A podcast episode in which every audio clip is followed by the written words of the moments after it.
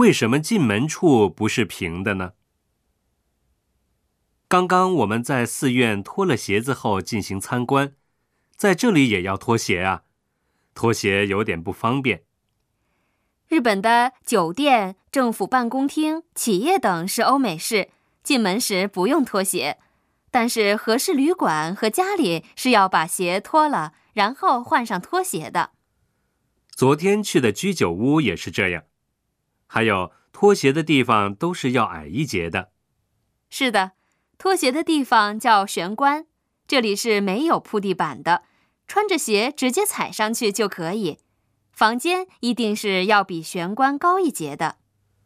这是为什么呢？对日本人来说，洁净是非常重要的，房间里面尽可能要保持干净。拖鞋的习惯和以高低来区分家里面和外面的意识，一定也是从这里产生的。